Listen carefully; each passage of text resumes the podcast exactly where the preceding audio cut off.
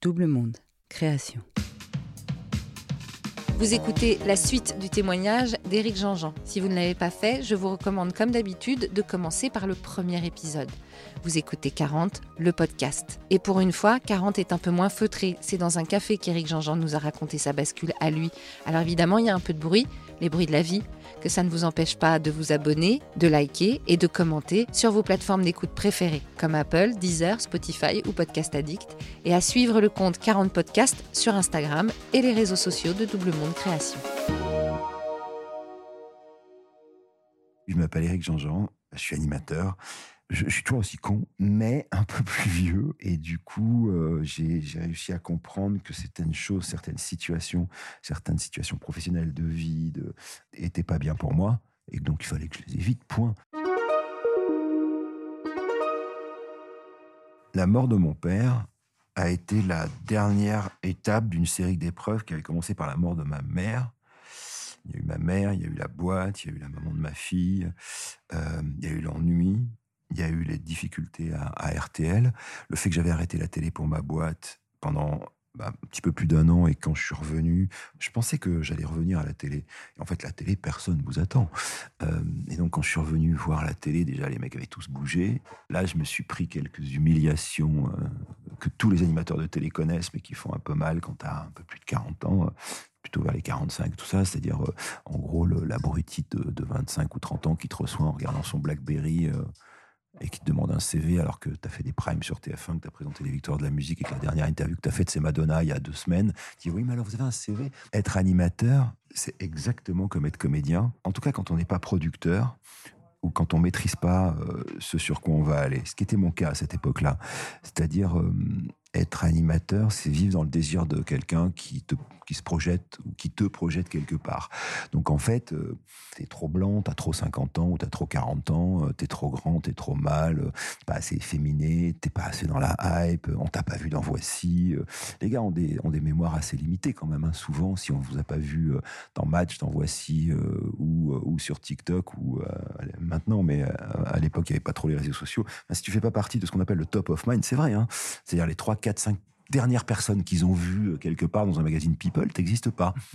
Quel que soit ton CV et quel que soit euh, le nombre de millions d'auditeurs à qui tu parles à la radio quotidiennement ou hebdomadairement.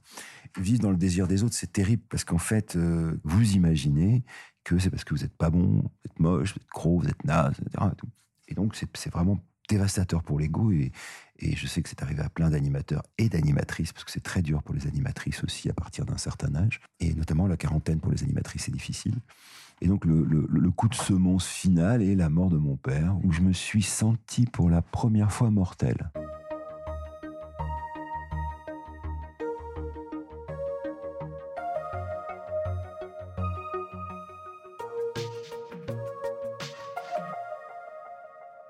Mon père a eu un cancer pour ses 70 ans. On, venait d'apprendre qu'il avait un cancer et, j'appelle ma sœur et je dis, tu sais quoi, on lui fait un- une surprise pour son anniversaire. Et donc, euh, on, on descend, euh, ma femme et moi, à Bordeaux, juste pour dîner avec lui. Son, euh, la nouvelle amoureuse de mon papa, euh, qui est super, enfin, qui était super, enfin, qui est super toujours, parce qu'elle est toujours en vie, Dieu merci. Il lui dit, on va dîner tous les deux. Puis en fait, euh, quand il est arrivé, il y avait les enfants et tout, c'était chouette.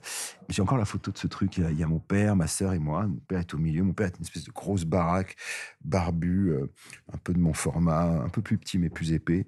Un pilier de rugby, tu vois. Et il dit, oh, ça va. Moi, j'ai vécu, j'ai connu l'amour, j'ai deux enfants formidables, j'ai eu une vie incroyable. Puis, tu sais, 70 ans, c'est la durée de vie des mâles dans la famille, donc euh, c'est cool, t'inquiète, vous inquiétez pas, je vais tout faire pour me soigner, mais, mais 70 ans, c'est cool.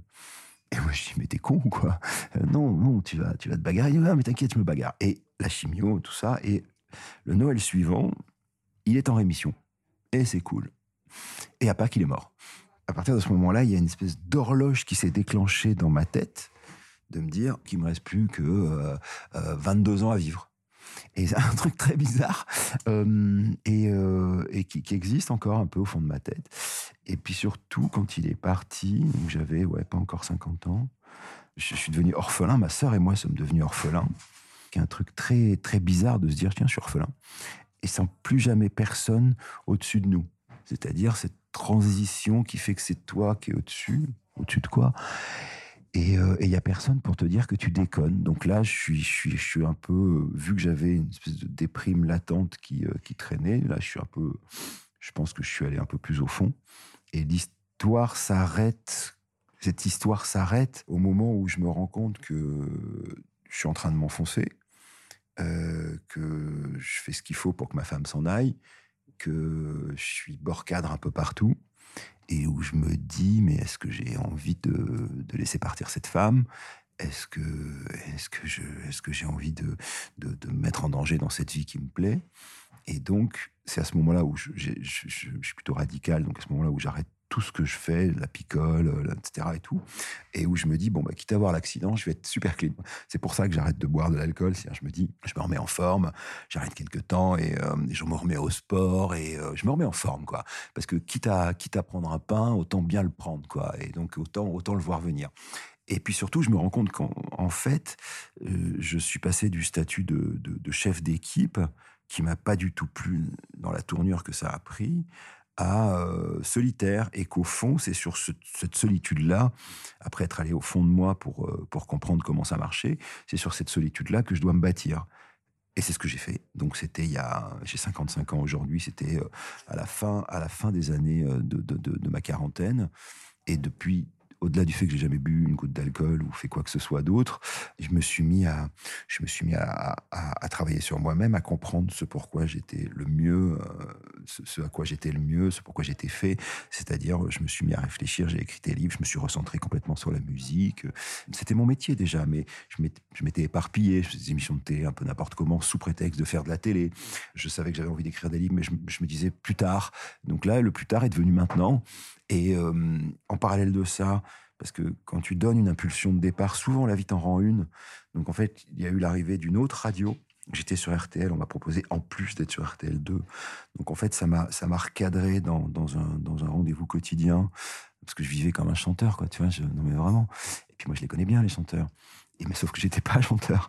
Et, et, donc euh, ça m'a ça m'a un peu un peu recadré. Et puis, euh, puis, je me suis remis dans un rythme. Et, euh, voilà. Et aujourd'hui, donc ça fait sept ans à peu près que, que ce, travail sur moi a été plus ou moins accompli et fini. Et euh, bah, en sept ans, j'ai fait trois livres, j'ai deux émissions quotidiennes à la radio où je parle que de musique, euh, je parle beaucoup à la télé de musique, j'ai une émission à la télé où j'interviewe des musiciens. Enfin voilà, ce, truc-là, ce, petit moment de, fond euh, qui, a été, je pense, déclenché par le fait que j'ai cru que ma femme allait me quitter parce que franchement, j'étais devenu un connard et en tout cas un connard, un mec absent, tu vois, et, euh, je me suis dit que je l'aimais tellement qu'il fallait absolument pas qu'elle parte. Et donc je me suis dit, il faut que tu fasses quelque chose. Et, donc voilà, tout ça, ça a été euh, dans, cette période un peu charnière de la vie qui se situe, je dirais, entre 38 et 48. Voilà, c'est là que je la situe. et la fête de mes 50 ans, j'ai pas bu une goutte d'alcool pour ma fête de 50 ans, et c'était chez des copains. Et, tous les copains qui étaient à ma fête de 50 ans sont les copains qui sont encore aujourd'hui là à la fête des 55. Et il y en a plein qui sont plus là de la fête des 40 sur le bateau, euh, qui était beaucoup plus faste, mais moins profonde, je crois.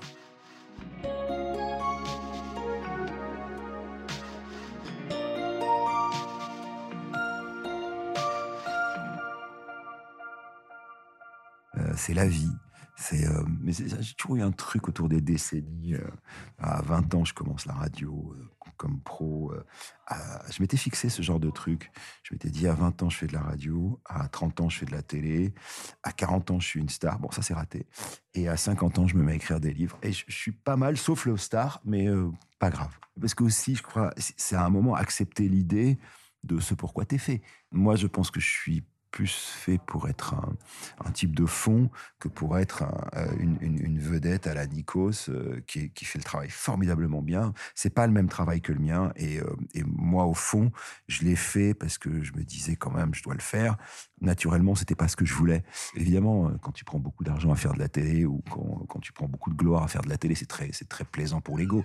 Mais si je réfléchis très honnêtement c'est pas ce qui me plaît le plus. Donc aujourd'hui j'ai un peu l'impression et pourvu que ça dure en tout cas, je travaille beaucoup pour ça. Mais j'ai un peu l'impression d'être euh, à l'endroit où j'avais toujours envie d'être et, que ça marche, tu vois. Mais euh, ouais, c'était, c'était voilà. Mais c'est, une période où tu crois que tu as réussi un truc, puis en fait, tu as vissé un peu de traviole. Pas tout à fait, mais tu as vissé un peu de travers. Et, très très vite, la vie t'explique que fais gaffe, là, t'es pas, dans, pas dans le bon sens. quoi. Donc, voilà. Je me suis rendu compte que j'étais vivant, surtout en me rendant compte que j'étais mortel. Qu'en fait, t'es pas obligé de faire euh, T'es pas obligé de faire comme les autres, t'es pas obligé de suivre le mouvement et t'es pas obligé, euh, t'es pas obligé de, rentrer dans tous les clichés qu'on peut imaginer de ce que, de, ce que doit être un animateur, un artiste, un je sais pas quoi. Tu peux juste être toi. Et euh, cette période-là m'a juste fait rappeler qui j'étais à 20 ans et ce que je voulais à 20 ans et que j'avais un peu oublié en chemin parce que, parce que plein de facilité, parce que, voilà, en fait, euh, non, je crois, enfin, oui, je suis mortel. Oui, j'ai toujours quand même un peu dans ce truc, euh, dans ce coin de ma tête, cette idée de 70 piges. Mais ma sœur, pareil, elle, va bientôt avoir 60 ans. Je pense qu'elle pense à ma mère, c'est obligé. Et euh, donc, euh, on a toujours un peu ce truc-là d'horloge, d'horloge de la mort. Mais le truc, c'est sans doute de se dire, au fond, qu'on a été utile à deux, trois trucs. Et c'est pour ça que j'ai envie d'écrire, histoire de, de transmettre. Et euh, c'est aussi pour ça que je me suis autant engagé avec mes, pompiers, euh, pour les orphelins des pompiers. Enfin, euh, je suis un, parrain très actif dans une cause. J'ai choisi un truc dans lequel je suis très investi. Histoire de se dire que je, récolte beaucoup pour ma gueule. Je, récolte beaucoup de plaisir. J'ai l'impression d'avoir une vie passée à, kiffer, parce que quand même, je fais un métier super. Et à la fois, que ça serve pas qu'à mon kiff euh, et que si ça peut être utile pour deux trois trucs euh, autant le autant l'utiliser mais euh, mais je vais je mets pas de grande philosophie là-dessus je mets pas de grande philosophie je t'arrêtes pas de mettre le doigt sur une sur sur sur, sur le feu un moment tu te brûles ah, c'est cool de se brûler ses rocs. Mais non, c'est rocs, t'es con, ça fait mal, c'est tout. À un moment, tu comprends ça. Ça, c'est ça, c'est peut-être un peu l'expérience, voilà. Mais bizarrement, c'est pas devenir orphelin qui m'a fait ça. C'est euh, devenir orphelin, ça m'a justement euh, transformé en grenade dégoupillée. Mais je pense que le, détonateur, c'est la bande de copains là. C'est-à-dire, euh, je savais que je pouvais perdre une femme, je savais que je pouvais perdre mes parents, je savais pas qu'on pouvait perdre des copains. Et donc j'ai appris plein de choses dans cette décennie.